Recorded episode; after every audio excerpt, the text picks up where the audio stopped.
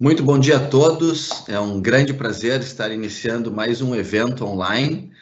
Uh, estávamos conversando há pouco, já, já temos mais de 20 eventos online realizados desde o início dessa crise do novo coronavírus, sempre com esse espírito de compartilhar informação, levar mais dados a todos vocês, uh, buscarmos estar mais próximos dos nossos clientes uh, no momento de crise e temos obtido retornos muito interessantes, porque a, as pautas uh, são diferentes e alcançam públicos distintos agregando bastante valor, que é o nosso objetivo. Hoje, uh, o nosso tema é M&A na prática, o que muda com a pandemia. Uh, então, vamos discutir um pouco esse mercado de fusões e aquisições. E teremos dois palestrantes que me dão um enorme prazer de poder acompanhá-los, o Ricardo Schmidt e o Gilberto Correia. O Ricardo Schmidt é sócio fundador da Stone Capital, é economista graduado pela nossa Universidade Federal do Rio Grande do Sul, é pós-graduado em economia empresarial também pela URGS, possui formação na área de mercado de capitais pela APMEC e tem LLM em direito corporativo pela Faculdade de Economia e Finanças do IBMEC. Então, Gilberto, cuidado com o Ricardo, porque ele entende também de direito, né? Presta atenção aí. O Ricardo é também professor convidado da disciplina de mercado de capitais no MBA da Universidade da Serra Gaúcha. É também vice-presidente do conselho diretor da Associação Junior Achievement no Rio Grande do Sul.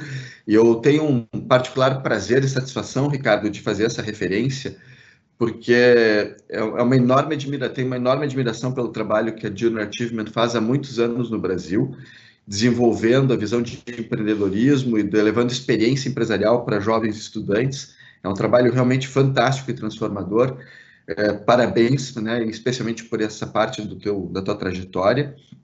E além disso, o Ricardo tem um extenso currículo na área de avaliações econômicas e fusões e aquisições, tema central que vamos tratar hoje, já tendo liderado projetos de avaliação de empresas brasileiras e participado de transações envolvendo empresas estrangeiras e nacionais como advisor ou como assessor financeiro. Ele se dedica ao estudo das ciências contábeis, econômicas, eh, na área de mercado de capitais, infusões e aquisições já há mais de 10 anos, tendo larga experiência e participado de projetos complexos e muito interessantes. Ricardo, é um grande prazer contarmos contigo aqui hoje. Eh, eu vou te passar a palavra para as tuas considerações iniciais e depois a gente pode ter um início aqui, bater um papo. O Gilberto faz depois também suas considerações iniciais e a gente troca algumas ideias na sequência, tá bom? A palavra está contigo. Muito prazer e boa sorte aqui.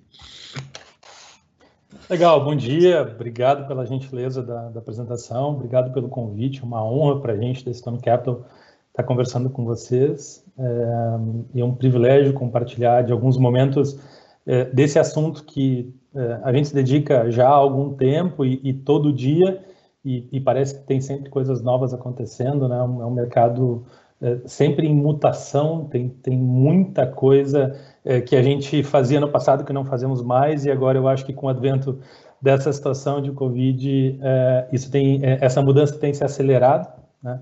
É, mas, enfim, o objeto do, do, do nosso bate-papo é maneira prática, então vamos tentar falar especificamente sobre isso. É, e, e, tomara que dê tempo, quero muito ouvir o, o Gilberto. Eu tenho muitas dúvidas sobre as questões é, legais, né? Até porque é um cenário novo, é um novo normal que a gente está vivendo nesse nosso nesse nosso mercado, enfim, então tomara que o pessoal aproveite e fiquem naturalmente com a vontade de mandar o máximo de perguntas possível, é, vamos tentar responder todas elas. É, primeiro, acho que é interessante a gente é, é entender o que aconteceu assim, no mercado de M&A, para a gente contextualizar o que está acontecendo agora, tentar entender o que aconteceu é, há pouco tempo atrás. Né? A gente trabalha há 10 anos é, na Stone Capital nesse mercado. Naturalmente, o mercado de maneira no Brasil é muito mais antigo do que isso, é, mas, mas a gente tem basicamente alguns momentos importantes assim que a gente tenta olhar no retrovisor para tentar contextualizar o momento atual, né? especialmente aí, duas, duas grandes crises internacionais, e no Brasil a gente pode dizer que teve mais uma terceira que foi doméstica, né? começando lá pela, em 2001, 2002, com, com o problema das .com, é, depois nós tivemos o subprime né, em 2008, nos Estados Unidos, 2007, 2008, aqui no Brasil a gente sentiu de fato em 2009, é, finalzinho de 2008 para 2009. E lá fora, apesar da guerra comercial China e Estados Unidos nos últimos anos, especialmente é, é no último ano, 2019, ter afetado um pouco o PIB americano, é, no Brasil a gente teve nesse intervalo aí, para a gente não perder a, o costume de ter quedas no nosso PIB, que sempre deu voos de galinha, a gente nunca conseguiu ter uma ascensão constante de longo prazo no nosso PIB, a gente teve um problema em 2015, 2016. Então, naturalmente que nós, como economistas, a gente tenta traçar paralelos, né, entre esses, esses momentos, mas a verdade é que até a Covid, até março especificamente, a gente estava vivendo um mercado de maneira em ascensão, a gente estava batendo recordes, a gente, eu digo, o Brasil estava batendo recordes, conseguimos no ano passado chegar à marca de mais de 100 transações anunciadas por mês. Lembrando que é, esses dados, né, não, não, existe um lugar que concentre é, é, os dados de M&A de maneira muito fiel, são, na verdade, são pesquisas que, que as empresas, principalmente as empresas de auditoria, fazem, buscando as publicações de quem anunciou deal com quem, enfim.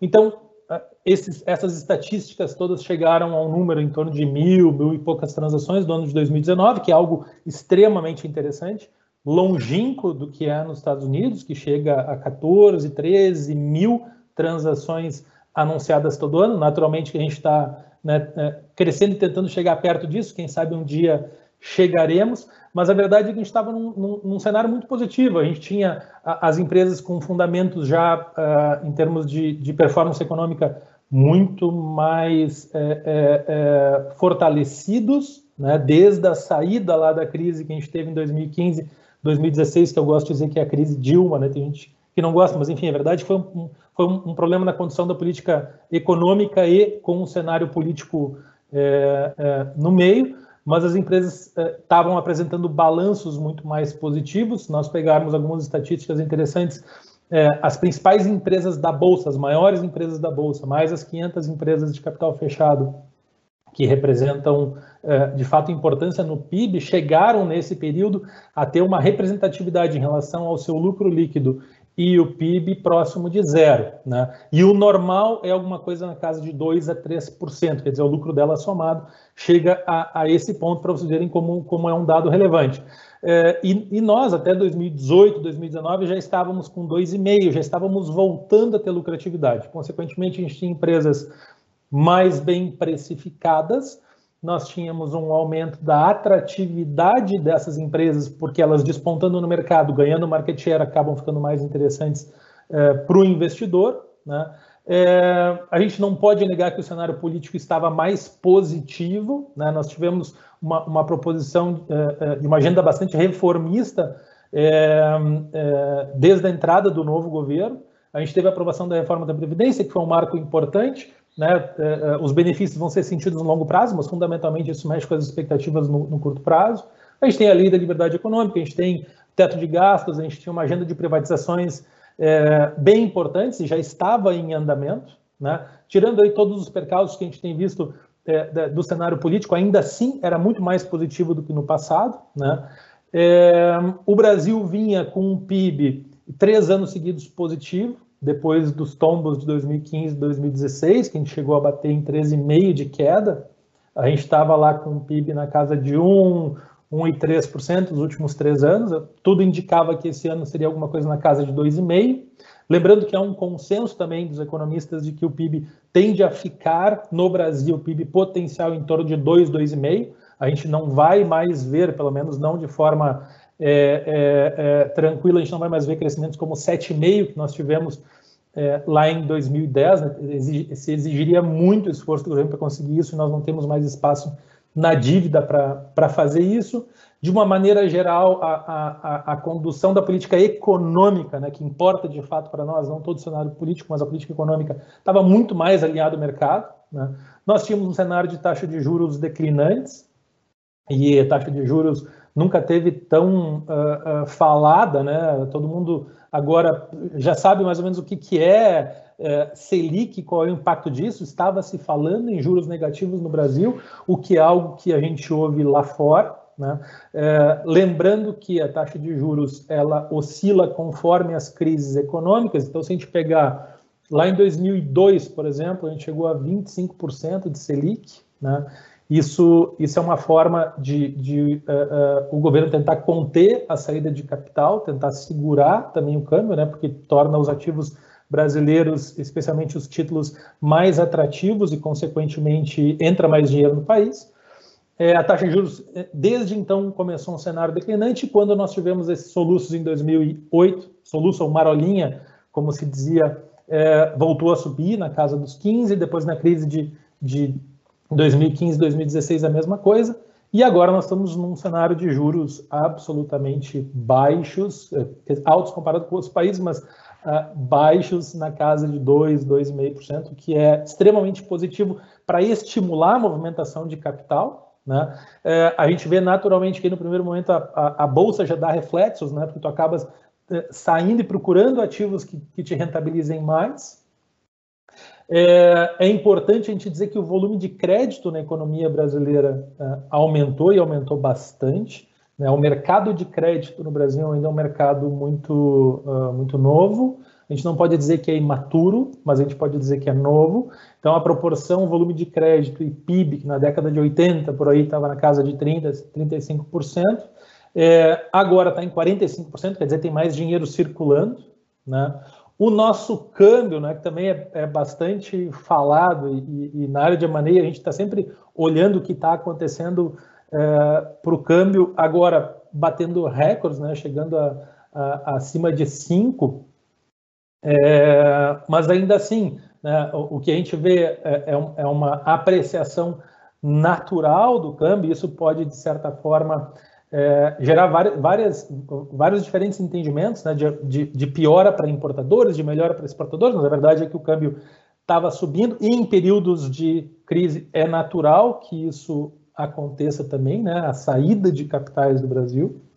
É, tentando não me alongar muito nos fundamentos macroeconômicos, mas acho que é interessante a gente pontuar algumas coisas para a gente. A gente sempre fala muito mal de Brasil, que o Brasil está para trás, está tá atrás de, dos outros países, mas a verdade é que a gente estava fazendo uma, uma lição de casa. O investimento estrangeiro direto no Brasil também via, vinha crescendo bastante ao longo dos anos. É, quando o Brasil ganhou o chamado investimento grade do, do, do Lula, é, de certa forma, a, a, se abriu uma nova perspectiva de, de, entrada de capital no Brasil e a gente chegou a volumes extremamente importantes. Claro que agora tende a dar uma, uma pequena queda, mas ainda assim estamos em patamares muito superiores. Né? O cenário internacional ainda assim é positivo, a gente tem pequenas quedas no PIB, a Europa sempre com alguns países é, é, mais fragilizados, mesmo com o anúncio do Brexit, né, que gerou tanta dúvida, tanta, tanta discussão no cenário internacional do que, que ia acontecer. Ainda assim, tudo isso estava nos mostrando um, um, um, cenário extremamente positivo para o Brasil e a Bolsa, né, para quem entrou em janeiro de, de 16, né, lembrem, a gente teve a crise em 15 e 16, para quem entrou em janeiro de 16, a Bolsa estava em 37 mil, em janeiro de 2020, nós batemos 119 mil, nós estamos falando de mais de 200% de valorização. E aí chegou março, né, fatídico março, que levou a nossa bolsa para 66 mil pontos, circuit break e etc. É, e agora o que a gente tem basicamente é um cenário. É, na, na verdade, acho que dá para dividir Covid já em, em, dois, em dois cenários. Né? O cenário do momento em que a gente entendeu que era um problema que iria nos afetar de fato, apesar de estarmos muito distantes da China. Né? Acho, que, acho que ninguém estava acreditando que, que isso de fato ia chegar, e não quero generalizar dizendo ninguém, tá? não quero subestimar a inteligência de ninguém, mas na verdade é que a gente esperava que não chegasse, né? nós somos otimistas por natureza, e a verdade é que de repente chegou, de repente se decretou lockdown, é, é, naturalmente que todo mundo ficou assim, bom, e agora? O que, que vai acontecer, né? É, a verdade é que, do ponto de vista prático, a atividade de M&A reduziu. Né? É, mas quer dizer que parou? Não, absolutamente não parou. É, o que nós tivemos foi, nesse, nessa primeira etapa da Covid, um, um, período de incerteza, um período de indefinição. Né? Uh, o índice de confiança dos empresários, que é medido pela FGV, ele caiu no patamar mais baixo, nós estamos falando em 50 e, e, poucos, uh, o indicador, né? é, dentro de uma base 100, então pior patamar. É, nos piores anos tinha sido de 60 pontos e tal. É, ou seja, ninguém sabia exatamente o que ia acontecer, e eu tenho certeza absoluta que, que todo mundo que estava no meio de um processo, pelo menos por algum, num processo de M&A, pelo menos por algum tempo, parou para pensar o que estava acontecendo, é, qual é esse novo normal, né? o que, que vai mudar dessa nossa realidade. Mas, uh, ao mesmo tempo, agora, passado esse momento, né, e, e, vou dizer que a gente viveu isso na, na, na pele da empresa, nós não sabíamos exatamente como reagir, o que, que ia acontecer, o, como a gente poderia ajudar os nossos clientes. A gente entrou uh, em, em, em, quarentena, em sistema de home office, imediatamente, né, ainda um pouco antes da, da, da decretação do lockdown aqui uh, no estado do Rio Grande do Sul. E, e a gente ficou se perguntando, bom, e agora, né? Será que o mundo vai acabar ou não vai acabar? A verdade é que não acabou. A verdade é que as coisas se reinventaram. Né? A gente tem é, notícias extremamente positivas espontando em vários cenários. Quem gosta de olhar a bolsa de valores está vendo aí que nós estamos retomando um, um, um patamar que parece assim, é, parece que não tem crise, né? É, é, e, e, de forma relativamente consistente. A gente vê a Europa reabrindo, a gente vê os Estados Unidos falando em reabertura, a gente vê indicadores macroeconômicos é, menos piores do que eram esperados, isso já mexe muito com a expectativa é, é, é dos investidores, né? E a verdade é que nós temos um, um, um novo tipo de M&A, um novo perfil de M&A. Nós temos novas oportunidades, nós temos é, uma nova dinâmica que, sinceramente, eu diria que é, parece ser até mais positiva do que era. Claro, a gente não pode negar os efeitos negativos, a gente não pode negar a tragédia que está acontecendo, mas falando especificamente sobre o mercado de M&A, falando sobre mundo de negócio, falando sobre investimento, falando sobre perspectivas de longo prazo, até porque M&A é longo prazo, né?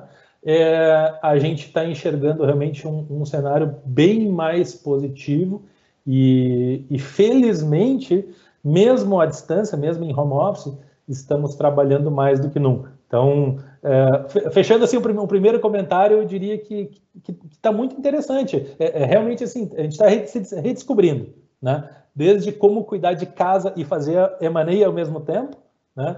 E, e, e a gente está vendo que é possível fazer isso, né? É, e claro, a gente vê é, um pouco mais de sorriso nos olhos dos empresários, assim, com quem a gente tem conversado, alguns têm dito, olha, a gente chegou a perder 40%, 30% do faturamento, mas ainda assim acreditamos no futuro. Então, enfim, concluo essa, essa primeira etapa, passo a bola para o Gilberto, senão vou ficar falando aqui até não poder mais. Muito bom, Ricardo, obrigado. A gente já volta para te escutar com algumas perguntas. Eu já aproveito até para lembrar quem está nos assistindo que pode enviar as perguntas aqui pelo, pelos nossos links, né? Esse evento ele vai estar disponibilizado pelos nossos canais digitais depois também, então está sendo gravado e vai ser disponibilizado. Nós não vamos passar das 10h30, né? Então é, o horário vai ser bem controlado, não, não passaremos desse, desse limite.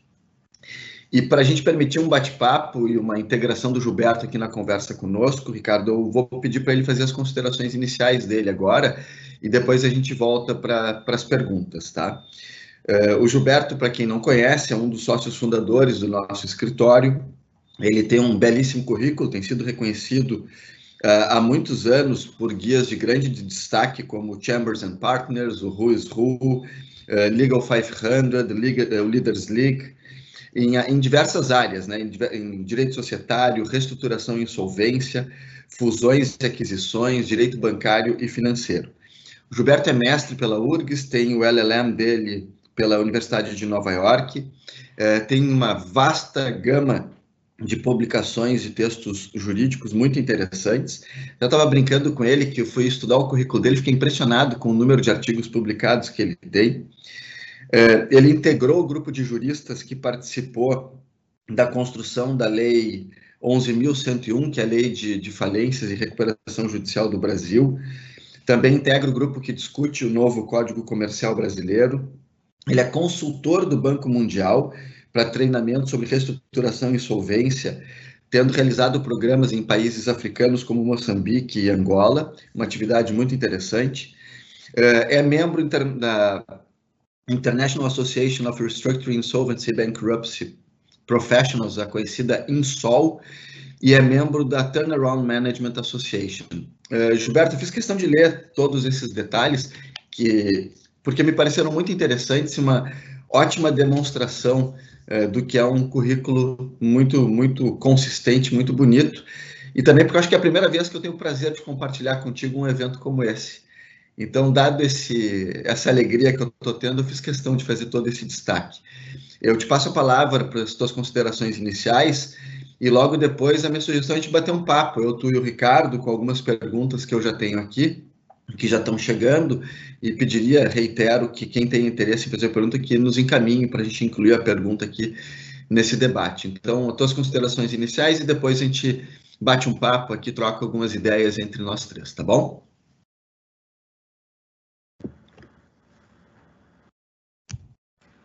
Bom dia, Caco. Bom dia, Ricardo. Um prazer imenso estar aqui com vocês. Bom dia a todos que nos assistem. E já adorei essa aula de economia, ainda de forma sumária, um histórico bastante preciso do que nós vivenciamos aí nas últimas décadas. E eu, eu acho que começo eh, destacando uma certa é, não diria reinvenção, mas uma nova forma de se, se fazer M&A, de se implementar essas transações, até pegando o gancho aí do novo normal, né? E desse aspecto, é, em certa medida, surpreendente.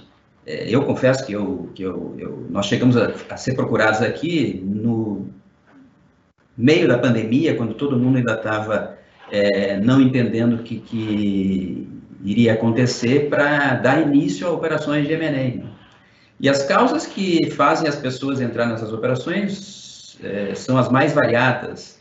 É, ou uma busca de sinergia, redução de custo, verticalização, por vezes é, busca de financiamento para crescimento, por vezes até uma crise financeira, e se vê aí uma oportunidade, quem sabe, de se vender algumas unidades que não estão no core business da empresa. Enfim, é variada a gama de razões que levam é, os investidores e até os empresários a comprar ou vender é, empresas, assim como é variado o perfil dessas pessoas. Nós temos aí investidores institucionais, nós temos fundos de investimentos, nós temos grupos empresariais, alguns grupos, aliás, muito estruturados, com, com times dedicados a operações de M&A, e nós temos, é, por outro lado, empresários, é, algumas empresas familiares, e que vão enfrentar uma operação dessas pela primeira vez. E, e isso traz para os profissionais que assessoram, tanto pessoal da área financeira como, quanto os advogados, um desafio adicional, que é conversar com essas pessoas, é, instruir sobre a questão do próprio processo, é, entender que determinadas cláusulas que vão aparecer durante a negociação não, não, não traduzem nenhuma é, suspeita quanto à conduta, mas sim só retratam o estado da empresa para que nós tenhamos base aí de fixação de responsabilidade. E esse é um processo que demanda muito do contato pessoal, e é por isso que eu começo a conversar sobre isso, porque a pandemia nos, nos impôs uma outra realidade. Nós, nós temos M&A no escritório, participo de alguns, em que já se discutiu as bases do negócio, já se assinou memorando de entendimento, estamos no meio da due diligence e eu nunca tive a oportunidade de conhecer pessoalmente meus clientes. Essa, essa era uma realidade, um ano atrás, impensável, ao menos para mim. E, e, e, nós precisamos, assim, eu, eu costumo dizer, sobretudo nesse contexto é, de, de, de, empresas de menor porte, de empresas familiares, aquele aspecto da relação advogado-cliente é muito importante, estabelecer aquela confiança, é, estabelecer a, aquela parceria. E, na verdade, isso está tendo que ser feito por instrumentos como esse que nós estamos usando aqui nesse webinar. Né? Eu sempre gosto, nessas circunstâncias, de, de fazer perguntas é, do tipo, por que que por que, que tu queres vender a empresa ou por que, que tu queres comprar, né? É, vives se o negócio não sair? Qual o pior cenário? Qual o melhor cenário se não acontecer? E se acontecer? É, estás disposto, eventualmente, a levantar da mesa se não forem atingidos os requisitos mínimos para que essa operação seja interessante para ti? Quanto vale a tua empresa? Às vezes o empresário é procurado é, por um fundo de investimento, ele toca um negócio há 30, 40 anos, nunca pensou em vender, mas bateram na porta dele oferecendo uma pequena fortuna. Mas essa fortuna está adequada, não está adequada? Então a gente percebe é, que em certas circunstâncias o, é, o empresário não tem essa, essa, essa noção é, completa. E a gente tem que fazer algumas perguntas até de cunho pessoal. E essa questão é, internet criou um desafio nesse sentido. Por outro lado, me parece que é algo que veio para ficar, né? Nós nos demos conta que sim, é possível fazer negociação, sim, é possível, inclusive, discutir cláusula contratual. Não vejo é, necessidade de tantas viagens como tradicionalmente se fazia quando nós tínhamos parques aí em diferentes cidades do Brasil, em diferentes estados. É, portanto, acho que é algo que veio para ficar. E um, e um aspecto interessante que, pelo menos na minha experiência, é, é o que eu tenho sentido, as discussões estão mais proveitosas. Me dá a impressão de que discutir cláusulas contratuais é, de maneira remota faz com que as pessoas fiquem menos objetivas, aliás, mais objetivas, e que não se perca tanto tempo em detalhes que não, não agregam tanto né, é, no resultado final. E, e, e, eu acho que isso é um ponto é, positivo desse processo. É, eu, eu, eu, essas seriam minhas considerações iniciais e eu estou aqui ávido para ouvir mais é, comentários do Ricardo sobre como é que ele está vendo esse nosso mercado. Muito bom, Gilberto. Também estou curioso para ouvir o Ricardo. E, Gilberto, eu vou fazendo perguntas iniciais aqui para o Ricardo. Se tu quiseres fazer algum comentário sobre os mesmos temas, fica bem à vontade, tá? Ricardo, começar aqui com uma primeira pergunta sobre a crise atual. Eh, tu vês essa crise com características próprias? Qual é a diferença desta crise para outras crises anteriores que nós já tivemos? Legal. É, bom, uh, vamos lá. Só perguntas fáceis, né? Por favor. É, eu, eu, e essa já, já começa sendo uma pergunta delicada. É, na verdade, eu acho que ela não, não tem paralelo. É, é difícil, é, na, na, verdade, assim, é, é difícil de, de, se, de, se, prever exatamente quais são as, os impactos e as consequências de qualquer crise, né? Mas considerando aquilo que a gente tem no nosso retrovisor, especialmente a, a última grande crise mundial, que foi a crise subprime em, em, em 2008, né? Lembrando a audiência que era crise muito ligada ao mercado imobiliário e, e financeiro americano e, e naturalmente isso se espalhou pelo mundo porque esses derivativos foram vendidos e comprados por, por muitas instituições financeiras né, e governos, é, essa nova crise é diferente. É, e, e, eu tenho assim algumas apostas. É, é, é interessante porque logo que eu, eu, comecei a estudar economia, a primeira capa da Veja que, que eu li foi por que, que os economistas erram tanto, né? E se a gente for olhar as, as as reportagens eh, eh, na mídia em março, né, tudo dizia, bom, vai o recorde de IPOs no Brasil, era um monte de economista falando um monte de coisa, mas, mas a verdade tentando racionalizar aquilo que a gente pode e não tentando esgotar o assunto, eu diria assim, as grandes diferenças. Primeiro, a, a crise, eh, comparando com o subprime, essa crise não é localizada em um determinado uh, setor, né, lá foi no setor imobiliário e, e no mercado financeiro, é, essa, é, essa é uma crise que impactou, de certa forma, no primeiro momento, todo o mercado, tanto do ponto de vista de oferta, do ponto de vista de demanda. Então, nós não temos problemas de, de é, localizados de transferência de produtos de um país para outro, ou câmbio flutuando em um lado, ou taxa de juros de um lado. Na verdade, é, é, é simplesmente o mundo parou, né, e essa parada nunca aconteceu. É, se fala a, a respeito da crise de 29 como tendo sido assim a, a, o mais parecido 1929 com o que está acontecendo agora, mas ainda assim por, por razões completamente diferentes. É, e eu vejo que nós temos aí algumas, alguns desafios, principalmente porque essa parada, ela, ela por mais que tenha acontecido no mundo inteiro, ela não aconteceu exatamente no mesmo momento no mundo inteiro. Então agora nós estamos vendo aqui o que dizem ser o pico da pandemia no Brasil enquanto a Europa, a Ásia especialmente, mas, mas a Europa está reabrindo, né?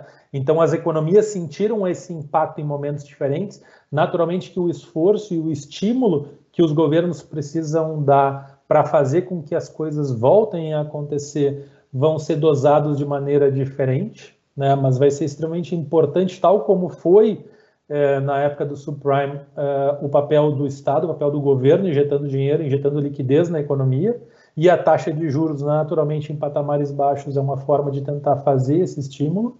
Né? É, ou seja, a gente não vê no, no, curto prazo nenhuma expectativa de que haja uma grande apreciação na questão da Selic. É, eu acho que a duração dessa crise tende a ser diferente. É, nas crises passadas, a gente viu no Brasil e lá fora períodos de um a dois anos de recuperação. Aqui no Brasil já se fala em cinco anos para uma recuperação completa. Isso do ponto de vista macroeconômico. E a grande, a grande dúvida que eu diria que todo mundo tem, naturalmente nós temos também, é como é que os diferentes setores vão reagir aos estímulos que vão ser feitos. Né? Porque uma coisa é, a gente sabe que o mercado imobiliário no Brasil é extremamente dependente de financiamento. Né? E, e, o governo tem um papel extremamente importante nesse financiamento. Então, em tese, grosseiramente basta botar dinheiro no sistema que o mercado volta a crescer. Não é à toa que, que o mercado, até pela carência que tem, pelo déficit habitacional que tem no Brasil, o mercado estava voltando a, a crescer e, e, os IPOs que a gente estava vendo na bolsa dentro da área de construção era justamente também um reflexo disso. Mas o que vai acontecer com o setor de turismo? Como é que o governo vai, vai estimular esse setor? É, como é que as pessoas vão simplesmente voltar a ocupar hotéis se há restrição de, de deslocamento? Né? Que, que resposta vai se ter para isso? Como é que a gente volta a estimular todo o mercado de uma, de uma mesma maneira? Essa eu acho que é a grande, a grande questão. Então, é, é uma, é uma crise nova, é diferente, ela, ela sim impactou de maneira muito diversa vários setores. A gente vai ter naturalmente uma elevação na taxa de desemprego, né? A gente lá em 2015, 2016 estava com 14% é, é, é, de taxa e agora estávamos em 12%, já está subindo de novo. Felizmente, os primeiros dados que nós tivemos aí de, de março e de abril não foram tão negativos quanto poderiam ser, né, ou se esperavam uh, que fossem. É, isso tudo vai ser uma incógnita. A verdade é que vai demorar. O Brasil novamente vai passar por um processo de de reorganização, de reestruturação. Tomara que o ambiente uh, político se alinhe ao ambiente econômico, a gente consiga ter uma, uma focalização dessa energia para algo que de fato venha a trazer benefícios importantes para nós. Nós temos aí à frente também a questão da reeleição, uh, da eleição, desculpa, não reeleição, da eleição dos Estados Unidos, é, que também é uma incógnita, também gera muita, muita dúvida, né? É, mas, enfim, isso, isso, é um olhar, é, dando aquele voo de helicóptero assim, na economia, é esse olhar. Agora, se a gente for parar e, e, e baixar, pousar o helicóptero e começar a olhar com um pouco mais de cuidado para determinados setores, a gente vê o setor de saúde passando por um momento espetacular em termos de não apenas de consolidação, o que é necessariamente uma mola propulsora de, de, um fortalecimento desse mercado, o que vai trazer mais acesso à tecnologia, mais acesso à saúde para a população. Isso tende a ser extremamente positivo. Claro que, eh, volto a dizer, o componente político sempre eh, acaba de alguma maneira atrapalhando, né? Se fala em congelamento de preços, essas são medidas extremamente ultrapassadas e nunca deram certo no Brasil, mas espero que isso a gente consiga superar também. É, o mercado precisa de oxigênio, né? Precisa operar, precisa estar tá livre para operar e ser estimulado, ser, e, não o contrário. A gente vê o, o setor de TI, né? Uh, que já vinha despontando dentro das estatísticas de, de M&A uh, no Brasil, historicamente TI está à frente, não apenas porque TI é a economia da vez, é, e, e, tudo que a gente fala hoje tem a ver com TI, mas por características do mercado, né, que são, muito, são empresas extremamente pequenas, um mercado extremamente pulverizado, pouquíssimo concentrado, com um enorme potencial de crescimento e novas tecnologias surgindo a todo dia, se fala da tal da disrupção. Então, a própria pandemia veio criar uma série de, de outras oportunidades dentro desse setor, né?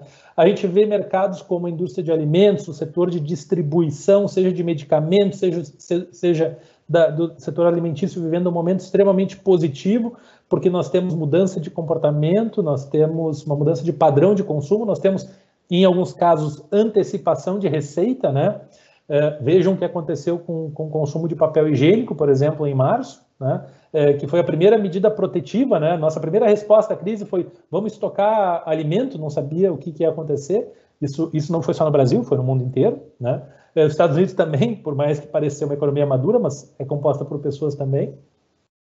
É, então, nós, nós temos um, um, um cenário que, é, se formos olhar sob uma determinada perspectiva é, macroeconômica, ele não é o melhor cenário, mas sob o ponto de vista de atividade de M&A, a gente tem um, uma gama de oportunidades gigantescas e coisas que vão uh, uh, se perpetuar. O Gilberto estava falando que, que a prática de M&A mudou, né?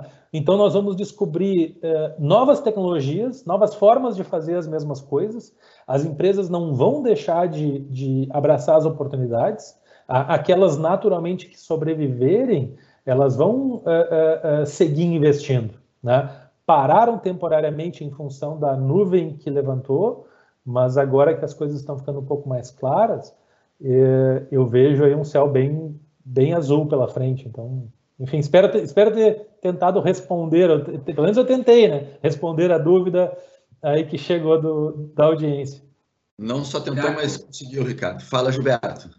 Não, é, é interessante, é interessante ouvir o Ricardo, porque é, a certa altura ele começa a tratar dos segmentos, enfim, que estão ativos ou que é, demonstram alguma perspectiva aí, e curiosamente a gente vê muita identidade com o que a gente recebe aqui, é, sejam em transações em andamento ou, ou mesmo é, pessoas interessadas ou procurando ativos desses segmentos de é, software, saúde, hospitais de primeiro atendimento, distribuidoras, mas tem um segmento que o, que o Ricardo não mencionou e que eu acho que vale a nota, que é o agronegócio, que mais uma vez mostrou muita resiliência, né? E eu, eu acho que há algumas oportunidades nesse segmento é, em, em, fornecimento de insumos, que é, um, é, um, é uma área que tende a aumentar a rentabilidade daqueles negócios que têm como é, atividade também a originação de grãos, né? com, uma, com uma rentabilidade é, maior, aí, com uma, uma, um índice de inadimplência também menor.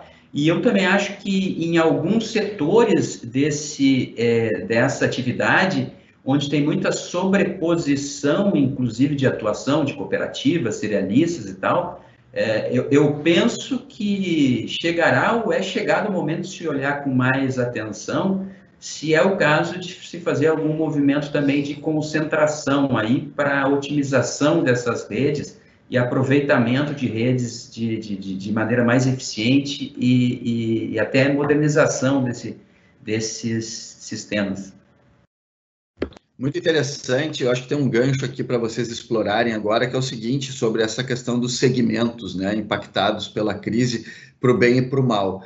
Só para reiterar o que vocês disseram, né, o Ricardo salientou, Ricardo, vê se eu não estou enganado aqui, que se destacaram positivamente, têm aproveitado os movimentos de mercado em função da, da crise, os setores de saúde, os setores de TI, imobiliário em alguma medida, né, mas aqui com alguma margem para discussão, porque tem diferença entre o imobiliário residencial e o imobiliário para escritórios, enfim.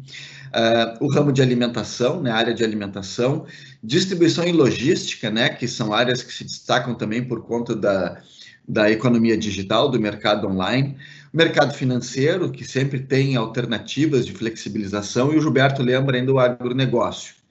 E de outro lado, assim, de maneira acho que mais evidente, é, muito impactados os setores do entretenimento, setor de, de hotelaria, uh, quem trabalha com viagens, né?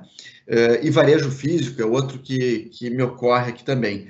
O comentário que eu queria pedir para vocês fazerem, né, a análise que eu gostaria de ouvir de vocês, é, é o, qual é a relação né, do, do impacto que o mercado tem e as possibilidades de M&A seja para quem está precisando vender, seja para quem está querendo expandir, seja para mercados que estão sofrendo e precisam ser consolidados, na linha do que o Gilberto acabou de falar.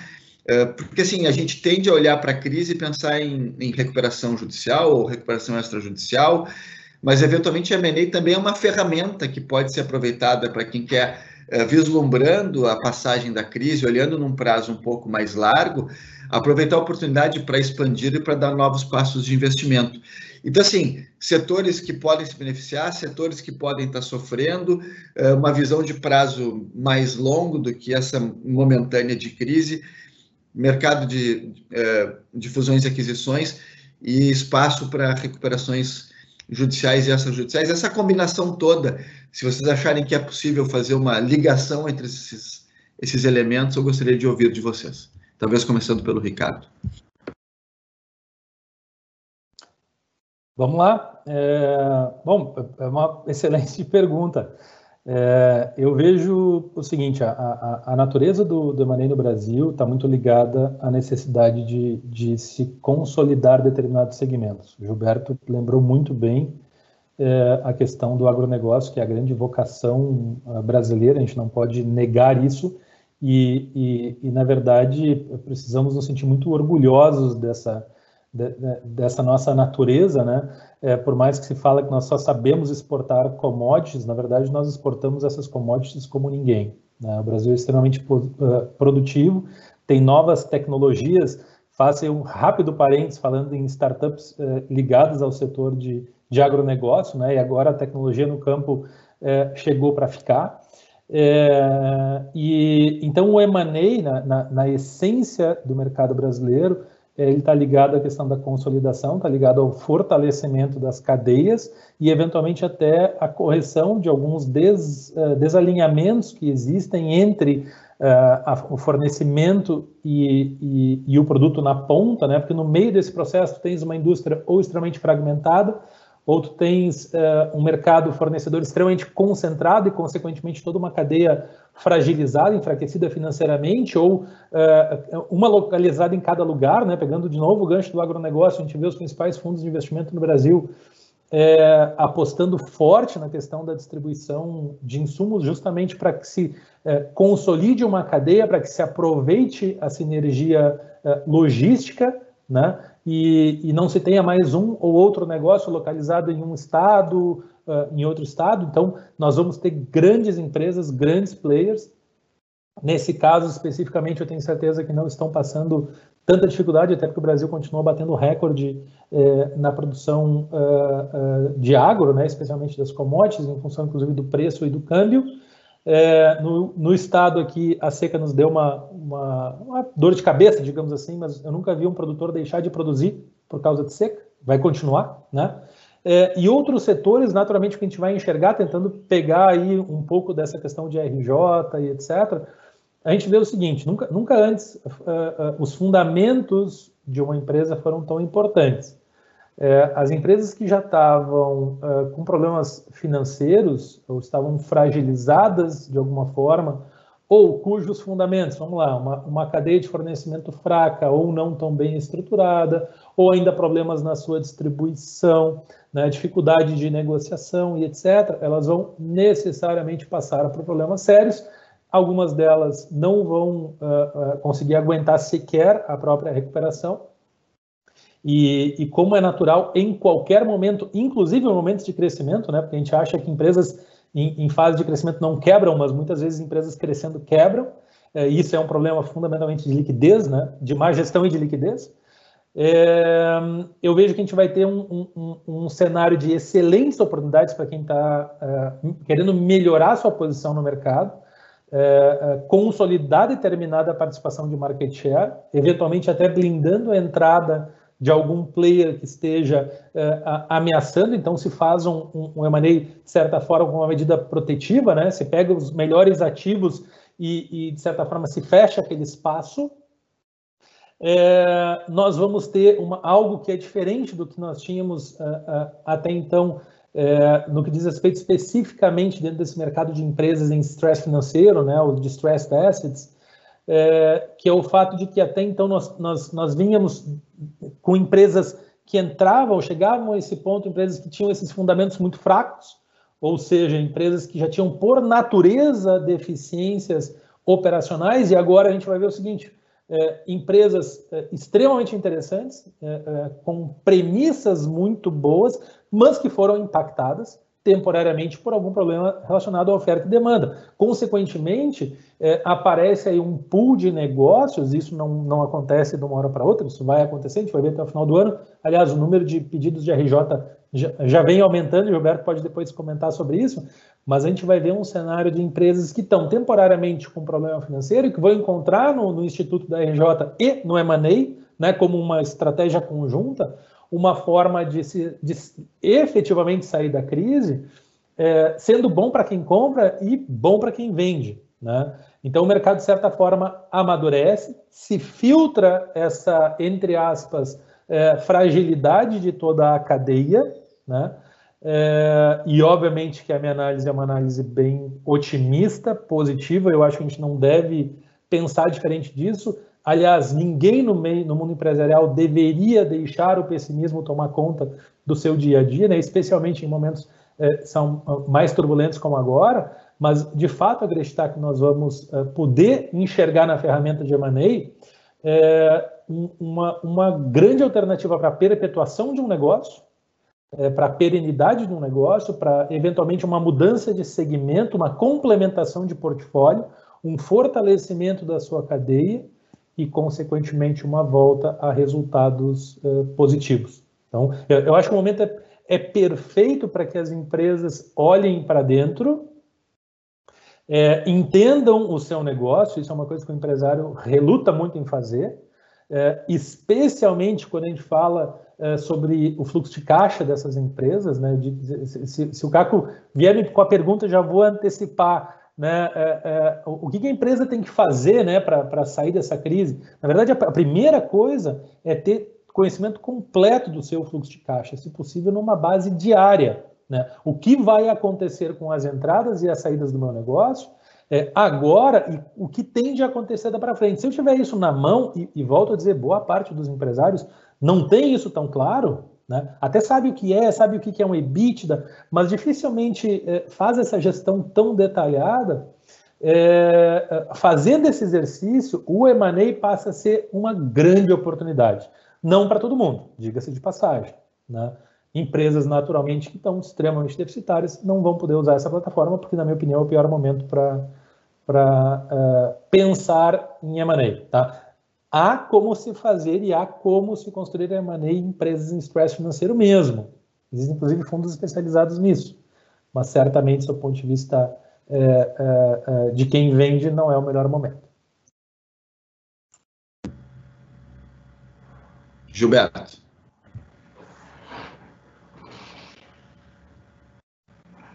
Bom, a gente podia fazer um seminário, eu acho, sobre M&A e RJ aqui. E eu confesso que não sei nem por onde começar. Eu acho que talvez a gente pudesse começar comentando a necessidade de mudança da nossa cultura, porque nós podíamos fazer muito mais do que se faz com o ferramental que a gente tem na lei de, de, de falência e recuperação, do que, na verdade, nós fazemos. E, em grande parte, me parece, por uma questão cultural, em, em diversos aspectos, né? É, o primeiro deles é a dificuldade de se reconhecer a situação de crise e chegar às portas da recuperação quando isso já deveria ter acontecido dois, três anos antes. Né?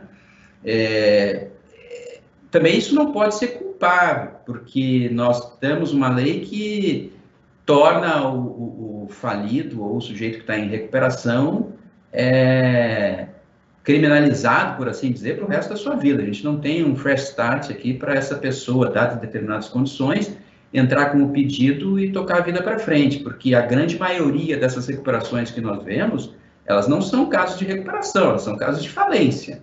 Elas são casos de falência na qual os ativos deveriam ser alienados e a empresa talvez pudesse continuar em operação. Mas, dada a necessidade de nós protegermos esse empresário com todos esses, esses problemas, é, a gente vai para a recuperação.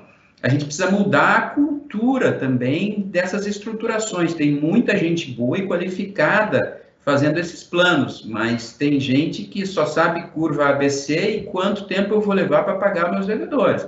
E no final das contas, a empresa não vai sair do buraco. Então, tudo isso tem que ser mudado. Agora, de concreto também, é que a legislação ela oferece oportunidades. Eu tenho ouvido falar que o número de recuperações vai aumentar e está aumentando, assim como eu tenho ouvido falar que o número de M&As vai aumentar no segundo semestre.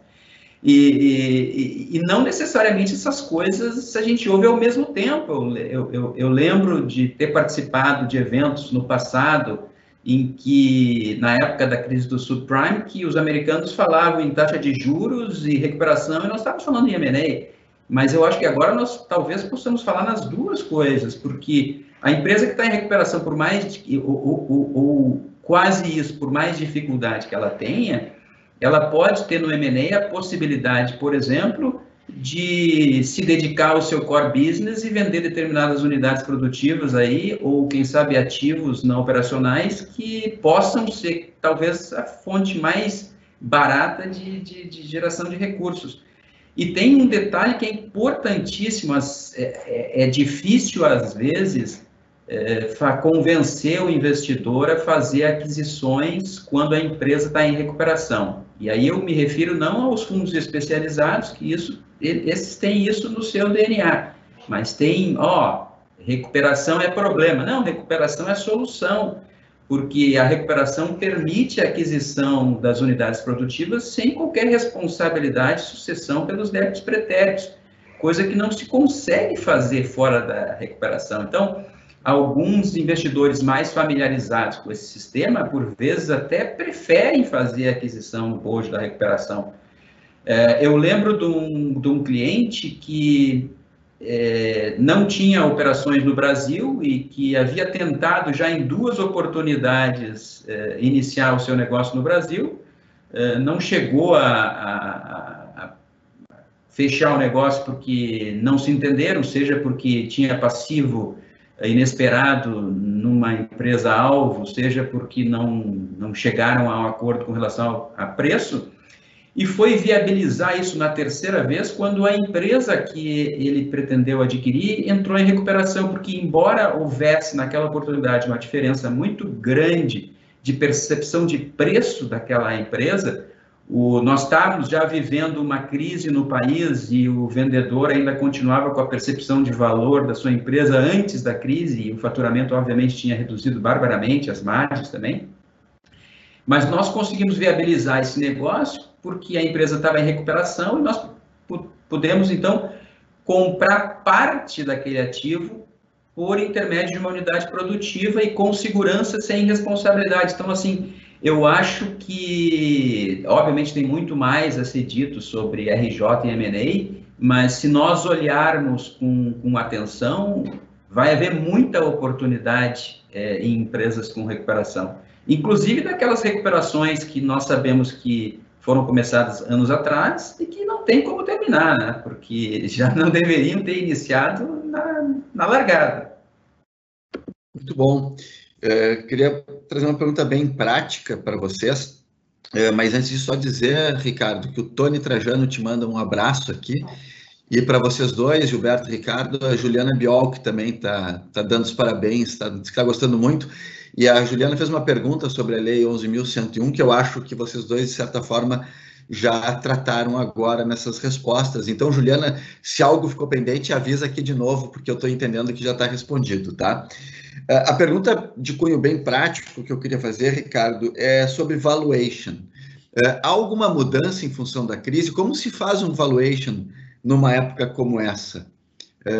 Porque, assim, tem um momento que o mercado cai, tem algumas empresas que podem estar tendo um crescimento pontual ou uma queda pontual por conta da queda do mercado ou porque alguns setores estão se beneficiando. Como que a gente faz um valuation para quem está tratando de uma negociação neste momento? Bom, é, todo mundo tava, todo mundo que trabalha na área de, de M&A, especialmente na, em financial advisor, né, é, ficou se perguntando é, exatamente isso, né? Como fazer esse, esse valuation agora, o que, que mudou, o que, que não mudou. E, e uma das, das pessoas que, que são consideradas assim uma, uma referência, pelo menos na parte acadêmica, chama-se Damodara, né? É um professor indiano e é, é, é, o cara que, de certa forma, moldou as características da forma de se fazer valuation é, no mundo e, e, de certa forma, é bastante respeitado quase que unanimamente. Mas, enfim, e todo mundo estava esperando ele dizer alguma coisa. é, algo tipo, bom, e aí, né? Vamos, vamos, inventar um modelo novo, vamos, vamos pensar numa tese nova e, e a resposta foi extremamente coerente, né? Não mudou é, nada, muito pelo contrário, tudo aquilo que valia antes vale e vale mais agora. É, é, é importante a gente, a gente trazer assim, alguns insights né, é, de valuation dentro de, de M&A. Uma coisa, uma coisa é valuation acadêmico, tá? É, outra coisa é valuation de empresas listadas em bolsa e outra coisa é valuation de empresas é, de capital fechado. É, e ainda empresas do middle market, né, que, eu, que eu imagino que seja a grande maioria da nossa audiência, uh, ou o público-alvo da, da, da, nossa audiência. Empresas de middle market, estamos falando aí de faturamentos, vamos lá, de 50 milhões ao ano até meio bi, um bilhão ao ano. São empresas relativamente pequenas se comparadas com outras. É, nunca antes os fundamentos de valuation, que são dentro da disciplina de M&A, basicamente geração de caixa, é, foram tão importantes. Né? Eu acho que a gente passa a fazer um escrutínio é, muito maior nas premissas que são inseridas dentro de um modelo de valuation, é, especialmente aquelas ligadas ao longo prazo. É, é, é, curioso pensar que no Brasil a gente não consegue fazer um budget de mais do que um ano, né? extremamente difícil, né? De dois, de três, e os fluxos de caixa geralmente para fins de valuation são projetados em 5, 7, tem gente que gosta de projetar 10 anos. Eu acho extremamente difícil a gente fazer esse exercício, mas vamos lá. É, é assim que é feito, né? até porque maneia uma decisão de longo prazo. Então a gente tem que tentar entender dentro do contexto da empresa que está sendo avaliada, isso vale para todas, né? É, quais são as perspectivas deste negócio no médio e longo prazo? Vamos falar dentro de um horizonte de cinco anos. Né? De que forma a Covid afetou é, essas empresas e esses predicados. É, se é possível se estabelecer um cenário, de certa forma, é, é de crescimento, tá? até porque basicamente o crescimento no futuro é que vai elevar o valor da empresa no presente.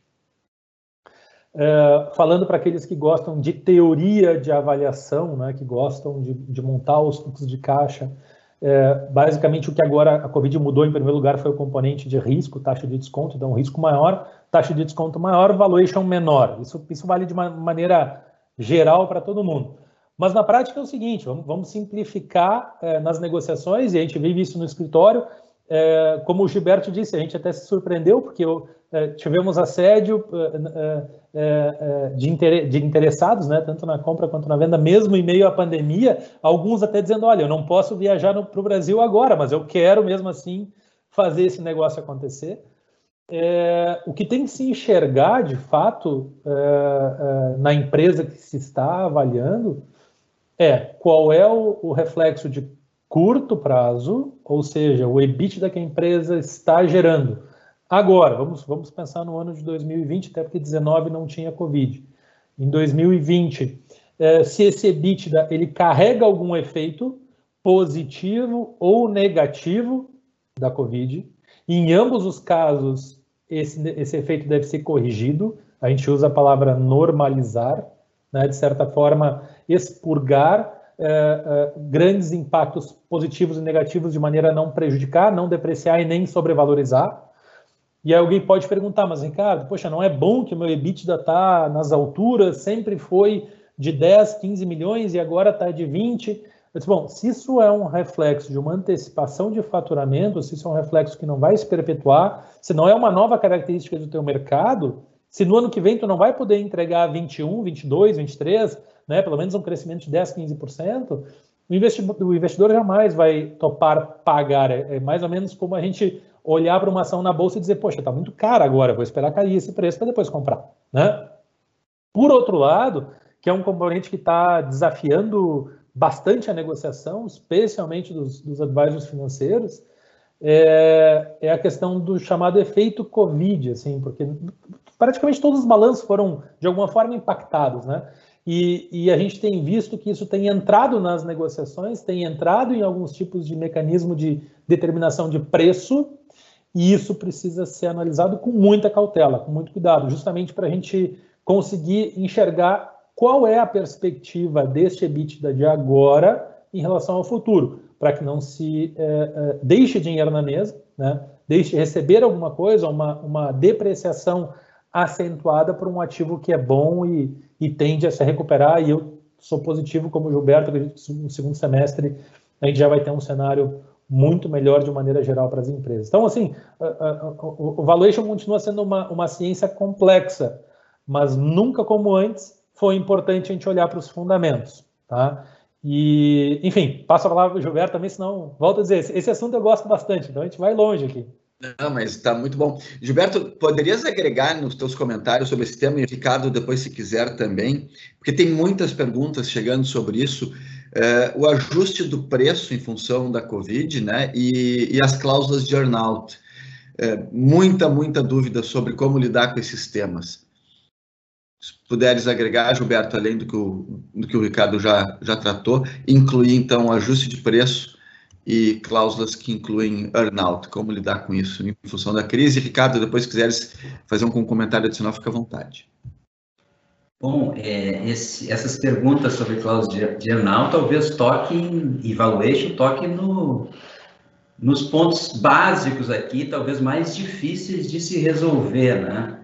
É, questão de valuation, queria só antes fazer um comentário, assim, né? Eu acho que essa crise está mostrando que isso é uma obviedade, mas é mais do que isso ao mesmo tempo.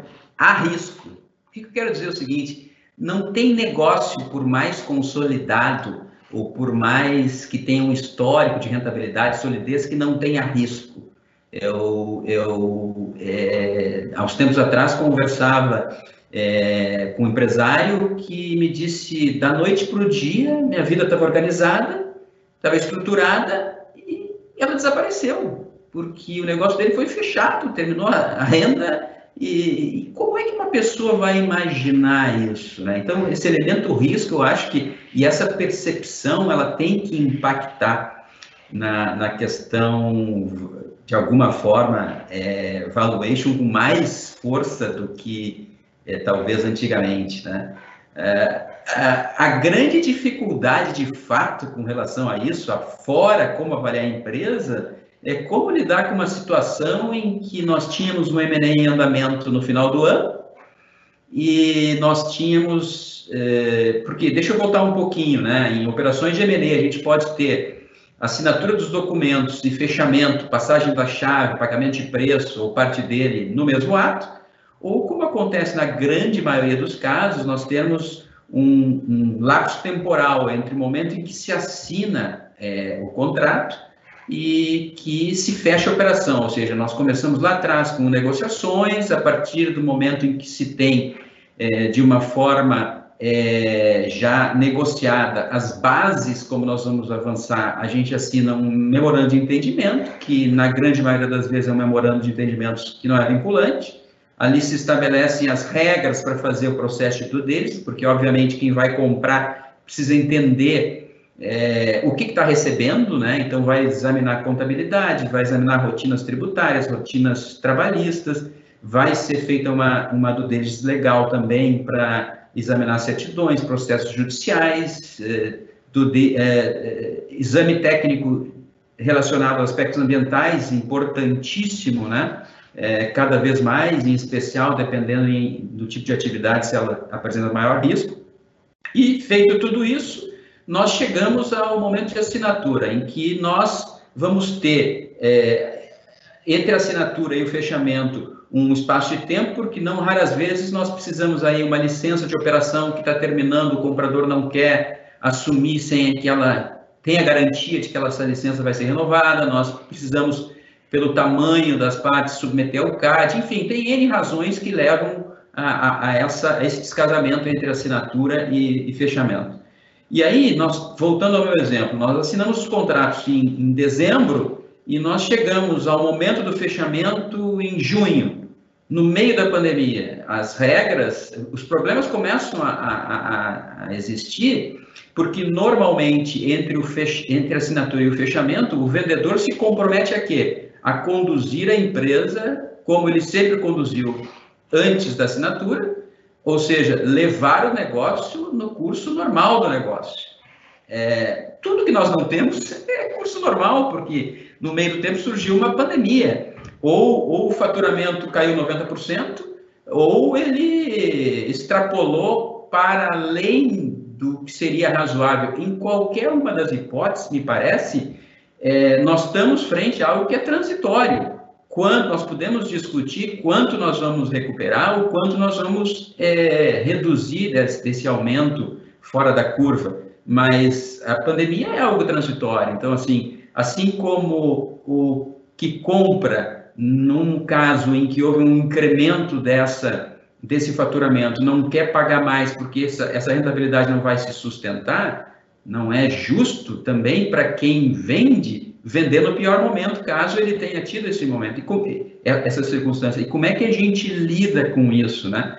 Na, na, nas cláusulas de earnout, que acontecem em grande medida porque há uma diferença de percepção de valor e também uma necessidade de confiança de quem compra. Olha, se, se tu que estás me, me vendendo achas que nós vamos ter um crescimento nessa magnitude, então eu quero que tu aposte junto comigo nesse crescimento. Eu vou te pagar X% do preço com um aumento em dois, um, dois, três anos. Ou seja, esse pagamento está vinculado a, ao desempenho da empresa após o fechamento. E se no curso desse período vem a pandemia, como é que a gente lida?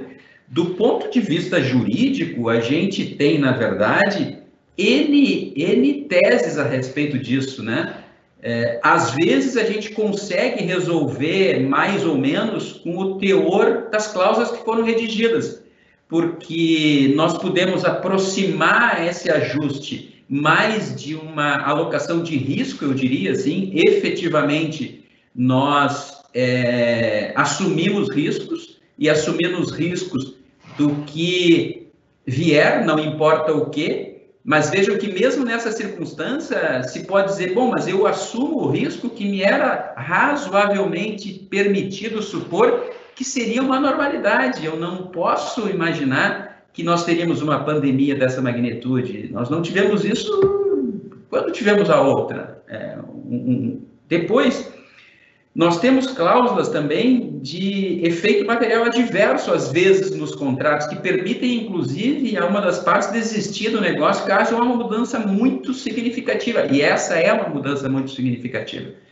Então, assim, é, é, eu acho que a maneira mais adequada de lidar com isso é, também parece uma obviedade, mas é negociando, né? é percebendo e tendo a capacidade de se colocar também na posição da outra parte, porque a, o negócio efetivamente teve uma base de precificação e o negócio também teve uma base para que quem vendesse decidisse vender. Né?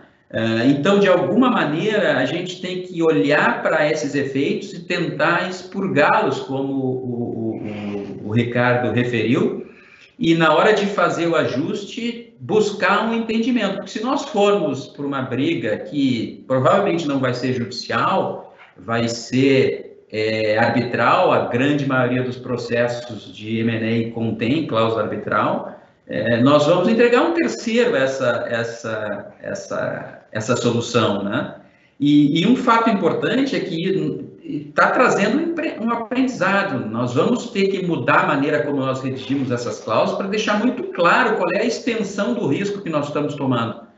Eu estou tomando qualquer risco ou eu não estou tomando qualquer risco? É, eu estou tomando o risco de uma pandemia. Nós já fazemos isso de certa maneira, porque quando nós estamos tratando de jornal, nós estamos tratando de um período em que a administração, em que a empresa não é mais do antigo dono. Por mais que ele continue como CEO, como diretor, a empresa agora participa de um outro grupo. Se participa de um outro grupo, tem políticas que têm que ser adotadas. É, o, o, o, adquirente pode querer instalar um novo software de gerenciamento. A gente está cansado de ver os problemas que isso afeta parece algo básico, mas isso impacta diretamente no faturamento, impacta no resultado e impacta, portanto, no valor que o vendedor vai cobrar. Essas coisas a gente exclui ou, ou trata, indica como é que elas vão ser tratadas na, na medição do anal. E eu acho que da mesma forma a gente vai ter que fazer com fatos extraordinários como esse que a gente está vivenciando. É muito bom. Eu, Ricardo, quer fazer algum comentário? Realmente essa janela, né, entre assinatura e fechamento, quando nós somos surpreendidos por uma grande crise, com certeza, pelo menos a uma das partes gera um impacto tremendo, né, negativo, se, se deprime o, o valor da companhia, se gera um desequilíbrio daquelas condições que existiam quando da assinatura, né? E Gilberto, ainda bem que eu estou perguntando e não respondendo, porque eu acho essa pergunta muito complexa, tá? Muito difícil de ser enfrentada. É, é, legal a gente comentar o seguinte: todos esses mecanismos que a gente está discutindo, o earnout está em voga, cláusulas MEC estão, estão em voga, são mecanismos conhecidos, né? não tem nada uh, novo. Na verdade, está se colocando luz em cima de elementos que até então chegavam a ser quase praxe num contrato, né? e de certa forma recorrentes, e, os advogados já colocavam lá nos seus nos seus modelos essas cláusulas é, que poucas vezes eram é, utilizadas ou quando eram por motivos bem específicos e agora isso de certa forma é, passa a ser o novo normal. É, falando daquilo que a gente entende um pouquinho, que é a parte da negociação uh, financeira, a gente é, diria assim, até para mais efeito de, de, de, dicas, né, do que propriamente por experiência prática, porque o, o volume de deals que vão começar uh, a exigir esses cuidados é, se starta agora. É, o earnout é uma, é, uma, é uma forma, na verdade, de, de pagamento complementar de um preço que é condicionado a um desempenho futuro. Então, é, é, é um mecanismo excelente para se adequar às expectativas entre compradores e vendedores quando elas estão uh, desalinhadas temporalmente, e especialmente quando, quando ambos os lados tem interesse é, na, na, na, manutenção do negócio, na preservação do negócio. Então, não é justo que a gente desconte tudo agora, não é justo, não é justo pagar mais por uma expectativa futura que talvez não se concretize, quer dizer, tem, tem vários lados, né? mas na prática, é, é, eu diria o seguinte, é, a gente tem que cuidar muito para que esse earnout é, não deixe de ser é, uma expectativa na cabeça do empresário, e ele é uma expectativa, né? É, e passe a ser algo como dado como certo. Caso contrário, nós vamos acabar vendo nos, nas câmaras arbitrais uh, uma série de discussões, ah, mas o meu earnout não foi pago, ah, mas, enfim, é, isso pode acontecer. Então, boa parte do preço ser possível nas transações de M&A é, não tem que estar depositadas no earnout, não tem que ser construído um, um M&A baseado exclusivamente em expectativas de ganho futura pra, pra, pra só para um dos lados e, e preferencialmente o negócio como está sendo assinado naquele momento ele precisa ser uh, suficientemente razoável para seguir adiante. Tá? Consequentemente, a gente tira aí um pouco da responsabilidade do earnout sobre o, o, o tamanho do negócio. Até porque uh, parte do pressuposto que, que, que as transações precisam ser boas para ambos os lados, parte do pressuposto que esses contratos que são extremamente extensos e talvez agora fiquem um pouco mais, né, porque as cláusulas vão se estender um pouco mais, é, eles sejam assinados e guardados, né, e não mais é, seja necessário revisitá-los ou apenas se fazer algum tipo de consulta simples, quer dizer que as coisas deem certo. Nem sempre é assim, a gente tem que estar pronto para a diversidade, mas a, a, verdade é, as cláusulas de earnout vieram para ficar. Outra coisa que eu uh, uh, reputo como muito provável que aconteça é o advento uh, das compras, que são completamente diferentes de aquisição. O mercado convencionou chamar a aquisição de compras de controle ou de 100%. Tá? E as compras como qualquer coisa que não represente o controle.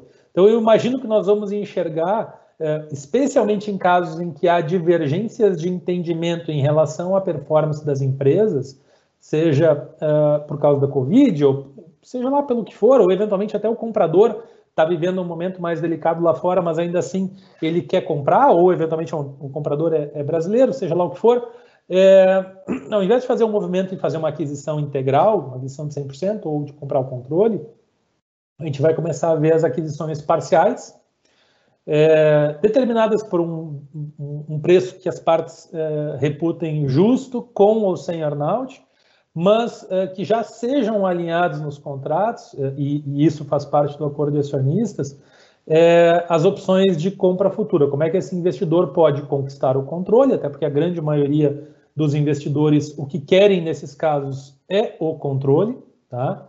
É, como eles fazem para conquistar isso e, eventualmente, para comprar 100% ao longo do tempo, né?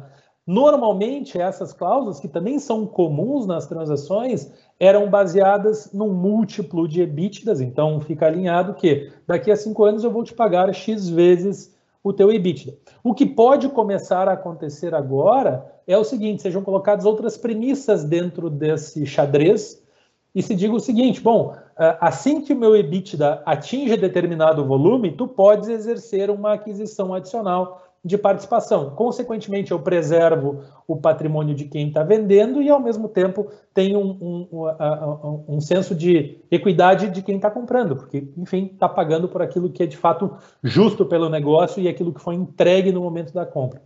Então, é, não há nada de muito novo, não é criativo, é mais complexo, precisa ser extremamente cuidado.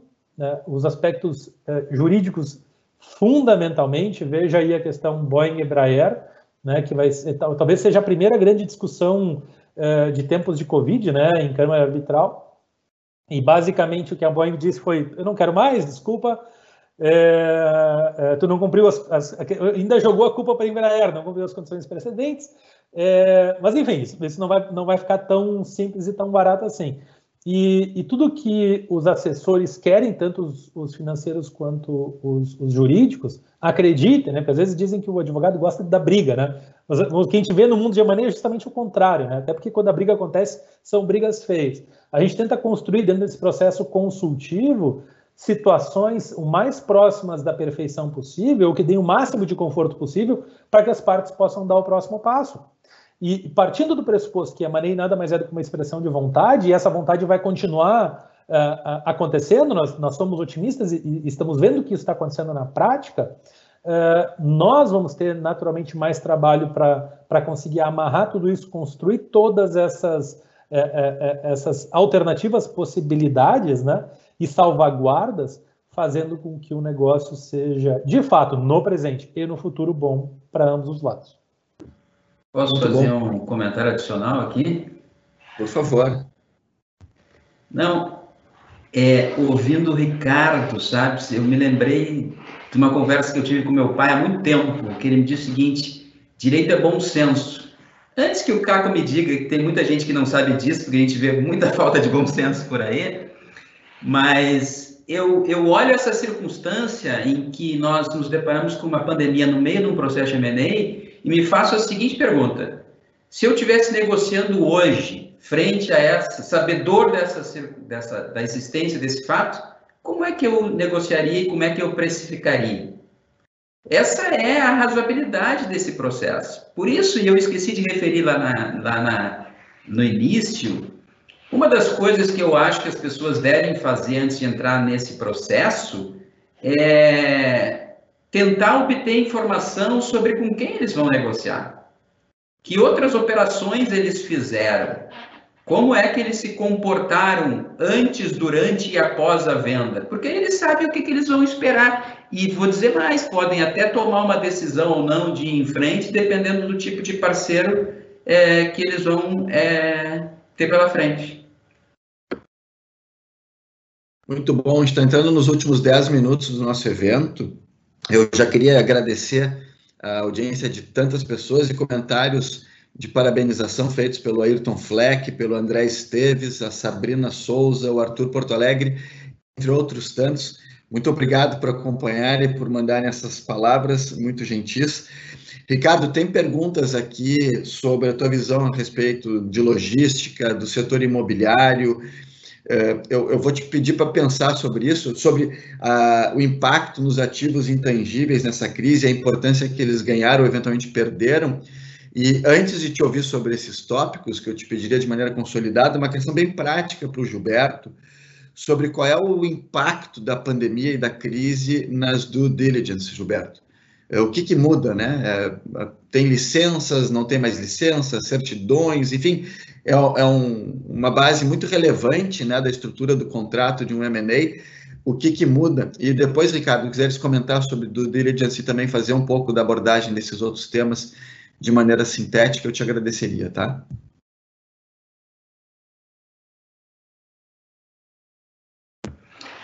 Bom, é, primeiro o impacto de momento, né? Nós estamos começando aí a flexibilização dessas regras de isolamento social e, obviamente, isso tornou muito difícil a implementação de algumas é, análises, né, que demandam visita à fábrica, análise técnica de, de problemas de é, ambientais, enfim, essa foi uma realidade com a qual a gente teve que lidar.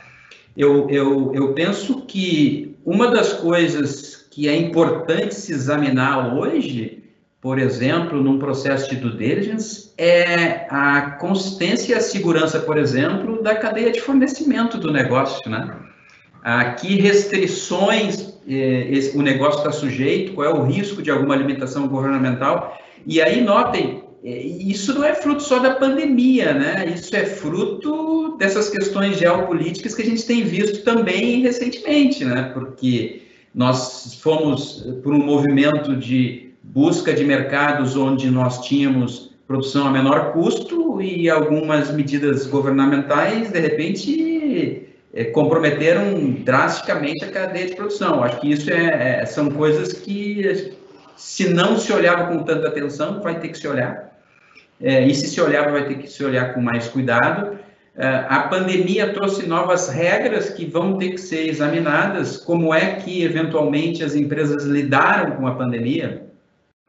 Qual é o nível de exposição com relação a contratos que tiveram que ser é, é, extintos, qual a, a, a, consequência disso, nós temos aí algum passivo a, a partir disso, como a empresa lidou com os aspectos trabalhistas, né? suspendeu o contrato, não suspendeu o contrato, observou as regras, tem algum passivo resultante daí, até a própria existência dessas regras, há alguma questão é, que possa ser levantada com relação à legalidade, constitucionalidade de determinadas, determinadas regras que foram editadas, e, e, e depois a própria questão da crise gerada com a pandemia vai certamente gerar impactos que terão que ser corrigidos.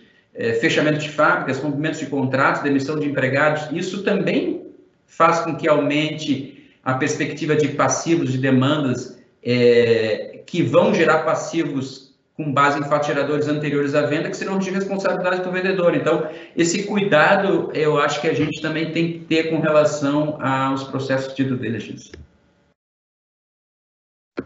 Ótimo. Ricardo? Deixa eu, eu, complementar, só pegando o gancho do Gilberto, essa questão da due diligence também, me atrever a responder rapidamente, porque isso é, é, é uma coisa bastante curiosa. O que eu vejo é o seguinte, a, a, a due diligence, eh, ela já estava praticamente 100% dela implementada em data rooms uh, virtuais, né? Toda ela feita eletronicamente. Mas ainda assim não se dispensavam as visitas, né? Especialmente para constatação física das, da, das, dessas questões que não se podem verificar só por meras certidões, né? Então, inspeções de fábrica, de infraestrutura, de TI, etc., é, a gente vai ter que encontrar uma nova forma, e nós já já vimos é, o que está acontecendo, o ser humano é resiliente e, e, e é incrível isso, né? extremamente interessante. A gente está vendo visitas virtuais em que determinados colaboradores estão via uh, videochamada, mostrando como é que são as instalações, tirando dúvidas dos auditores em relação às máquinas e etc. A grande questão que eu fico, ainda não tenho uma, uma saída clara para isso, e que eu acho que é importante, é a do diligence cultural, né? de que maneira uh, o investidor vai conseguir de fato enxergar esse capital humano que ele está adquirindo uh, dentro desse negócio, que é extremamente importante, é essencial, aliás, para o sucesso de uma aquisição que haja continuidade da, da, dessa força de trabalho e especialmente como é que é o clima do lugar, porque está todo mundo de máscara, então a gente não sabe se as pessoas estão de fato com um sorriso no rosto ou não. É, mas enfim, eu quero, é, respondendo às suas provocações, Caco, quero mandar um grande abraço para o Tony, e, e também para a Juliana, e obrigado por estarem acompanhando e para os demais que, que nos cumprimentaram, para a gente é um, é um, prazer falar. É, rapidamente, setor é, de logística. É, eu não entendo por que, que no Brasil o setor é, ainda é tão judiado em um país que é continental e que precisa ter uma estrutura logística eficiente. Então, é, é, eu acho que é o grande setor a ser consolidado. Felizmente, nós já vemos que recomeçou o movimento de consolidação. Nós estamos enxergando aí a, a BBM, né, Curitibana, que foi recentemente investida por um fundo se anunciando a bolsa, apesar de terem é, é, feito uma pequena pausa, né, atrasado um pouco o processo de IPO, mas certamente vai ser é, mais uma, uma máquina que vai, vai estimular o processo de concentração é, do transporte, especialmente do transporte é, rodoviário, que ainda basicamente responde por 60% daquilo que é, é, é trocado, né, é, é, de um canto a outro do país, e nunca antes foi tão importante, né? Se falou sobre fechamento de estradas, se falou sobre desabastecimento. Nessa hora a logística volta a ser interessante e, e enfim, então eu, eu, eu tenho certeza absoluta que há uma tendência muito grande desse mercado uh, uh, se fortalecer, infelizmente, a custo de alguns que irão padecer. Setor imobiliário, eu acho que vai dar uma boa freada agora. Né? As, as, empresas estão, de uma certa forma, se reinventando. Uh, os IPOs que a gente viu acontecendo, inclusive, este ano, né? É, eles foram IPOs ainda pré-Covid, então baseados numa expectativa de aumento de demanda, é, e essa demanda vai ser esfriada. É, ainda assim, não se pode negar o déficit habitacional do país, nós, nós, nós vamos ver esse mercado, de certa forma, voltar, e devemos lembrar que o setor imobiliário ainda será, acredito eu, uma boa forma de investimento, especialmente em tempos de juros baixos. Né? uma forma de se proteger da inflação. Então, acho que vai demorar um, um pouquinho mais, mas ainda tende a voltar. Obrigado, Ricardo. Obrigado, Gilberto. Nós já estamos encaminhando o fechamento do nosso evento. Queria passar a palavra para vocês fazerem rapidamente as considerações finais, começando pelo Ricardo. Ricardo, se tu quiseres aproveitar e comentar em um minuto uh, o que faz a Stone Capital, acho que pode ser muito interessante. E agradecer mais comentários de parabéns, de parabenização que chegaram do Davi Mapelli, Diego Ramos, Rodrigo Schneider, entre outros, tá? Então, audiência bastante grande e de muita qualidade. Ricardo. Bom, legal. É, obrigado pelos, pelos cumprimentos de todos. É, a Stone Capital é uma empresa que, como foi falado, tem 10 anos. A gente atua fazendo assessoria financeira em transações de compra e de venda. Nós estamos estabelecidos na região sul do país, nós temos quatro escritórios, nossa sede é, fiscal. Agora, essa questão de sede já não existe mais, né? Porque está todo mundo em casa, na verdade. Mas, enfim, nós, nós, nós temos endereços em Caxias do Sul, em Porto Alegre, em Curitiba, em Maringá. É, e, e, gostamos muito dessa região, gostamos muito do público que nós atendemos, que são empresário, empresários dos mais diversos segmentos. A gente procura atuar de uma forma um pouco diferente é, e, e, muito mais próxima do empresário, então a gente tem como lema né, a, a, a participação em processos de tomada de decisão. Eu acho que emaneia uma questão, emaneia uma questão de construção de uma decisão, não é algo que a gente decide tão facilmente. Boa parte dos empresários, pela característica, pelo perfil, por serem empresas familiares, carecem desse apoio. É, então a gente procura acompanhar todas as etapas do processo e, e felizmente contamos com escritórios é, parceiros de, de advocacia que, que acompanham e ajudam a fazer esses, esses fechamentos que são tão importantes. É, eu diria como, como comentário final, assim, se, se perguntarem a coisa mais importante para alguém que está pensando em fazer M&A neste momento ou em qualquer outro momento, mas daqui para diante é contratem bons assessores financeiros e contratem bons advogados. Não tentem fazer sozinho, porque é, será certamente muito mais caro. É, certamente um contrato mal redigido é muito mais caro que os honorários que os, os seus assessores vão cobrar. Obrigado, Ricardo. Gilberto? Bom, nós já estamos sobre a hora, então eu vou basicamente agradecer a audiência de todos vocês, reiterar que foi um prazer aqui é, debater esse tema e, e, dizer que a pandemia impactou muito, mas não se esqueçam, ela é transitória, a gente aprendeu bastante com ela e nós vamos sair dela muito melhor do que entramos. Muito bom. Eu queria fazer um agradecimento ao Anderson Cardoso e ao Luiz Felipe Spinelli pela organização e curadoria do evento. Um agradecimento também muito particular ao Paulo Dornelles, ao Daigor, ao Danilo e ao Jorge Benvenuti por toda a assistência técnica de apoio para a gente poder ter esse evento e tantos outros. E, por fim, um agradecimento muito especial a todos que nos assistiram. É muito, muito bom contar com a companhia de todos e, particularmente, ao Ricardo e ao Gilberto pelas contribuições é, com o evento de hoje. Um bom dia a todos e, de novo, muito obrigado. Até logo.